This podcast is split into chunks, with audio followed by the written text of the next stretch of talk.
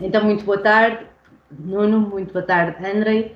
Um, vamos falar aqui um bocadinho de quais são os desafios ou quais são as vossas perspectivas uh, agora para 2022 relativamente à nossa, à nossa envolvimento mais próxima, nomeadamente ao mercado e aos setores mais relevantes uh, para a BI, neste caso, e para a avaliação de impacto ambiental. É? Aquilo que vos parece ser uh, mais relevante do ponto de vista ambiental. Não sei, não se queres começar tu. Sim, Silva, posso começar eu, obrigado.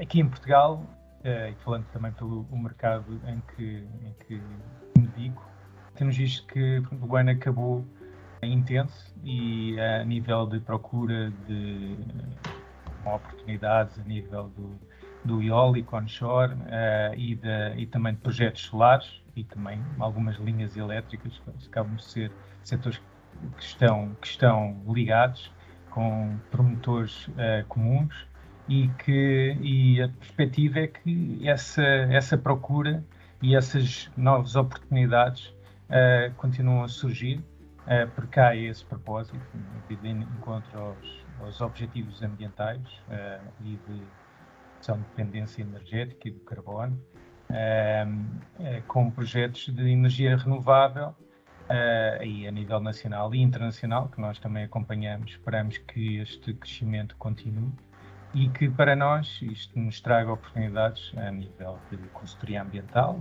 desenvolvimento de estudos e monitorizações nestes, nestes três tipos nestas três tipologias de projeto que, que referi. É, boa tarde a todos, então, que estão nos ouvindo. Obrigado pela oportunidade, Silvia.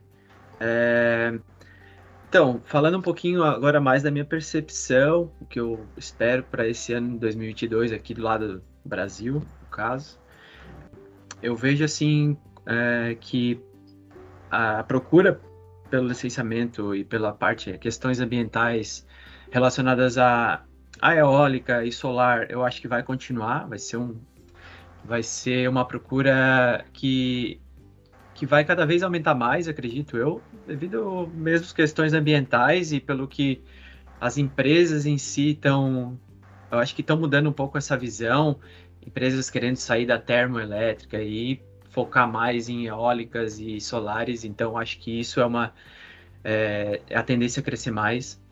Tá vindo agora um leilão em maio aí, que a gente tem bastante é, esperança de, de vir novas procuras, novos trabalhos, então acho que vai ser muito bom.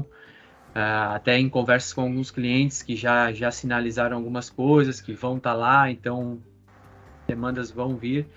E eu acho que vai ser um ano bom em certo ponto, né? Até porque esse ano no Brasil é ano eleitoral, então vai ter.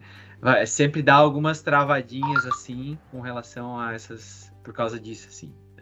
Mas acredito, a gente tem que vai ser bom. É, e acho que é isso, sim. É, de repente, alguns outros setores que estão vinculados, é, a gente sempre atua, aeroportos e é, hidrelétricas, eu acredito que vai continuar. As offshore, que sido, está começando a desenvolver mais, então é, vamos estar aí para atuar no mercado e eu acho que vai ser um ano produtivo.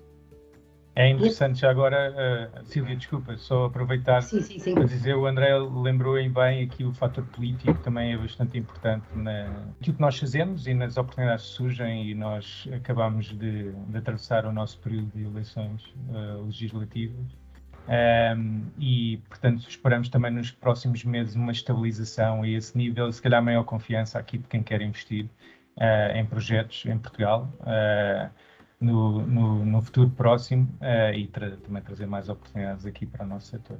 Eu, eu, queria só acrescentar também uma outra questão que eu também acho que é muito relevante, que é a questão da sensibilidade dos projetos, ou seja, em zonas sensíveis. E eu queria só destacar duas, dois, dois tipos de projetos diferentes. Em Portugal chama-me sempre muita atenção a questão dos projetos, mais até os projetos turísticos, em zonas de áreas protegidas. E no Brasil, queria os projetos de eólicas nas zonas nearshore, ou seja, não offshore, mas nearshore, que são duas, são duas, zonas que são muito sensíveis. Se calhar começava por ti, Nuno. Sim.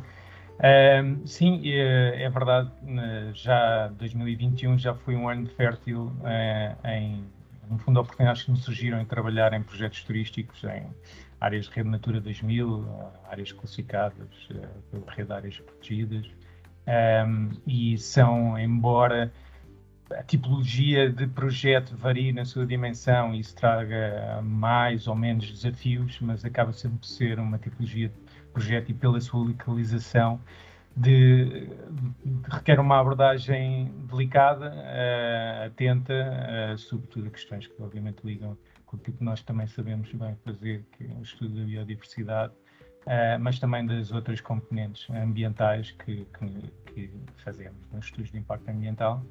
Um, e, e, já agora também aproveitava para referir uh, sobre os projetos de grandes projetos de minas uh, que uh, mais perto ou mais longe também de áreas sensíveis acabam por ter impacto e pela sua complexidade, tal como o André falou, são um desafio.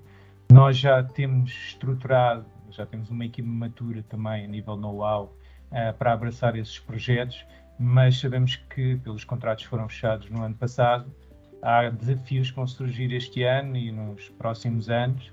Um, e uh, aquilo que sinto é que, no fundo, a BI uh, tem uma equipa uh, matura para conseguir agarrar esses projetos e, e produzi-los e, e, trazer o seu cunho também no, no, sentido da qualidade de produtos e também facilitar a quem está do outro lado a avaliar os projetos e os estudos ambientais produzidos uh, no fundo funcionamos também como um facilitador. A questão desses projetos em áreas sensíveis, eu acho que a questão, acho que os, a indústria e a áreas sensíveis podem trabalhar junto, desde que desde que se, se estruture um projeto onde mostre que esses impactos serão mínimos e, a, e, as compensações e todas as questões ambientais não vão ser impactadas é, de uma forma prejudicial. Pelo contrário, muitas vezes essas empresas entram em áreas onde eles melhoram muito questões ambientais,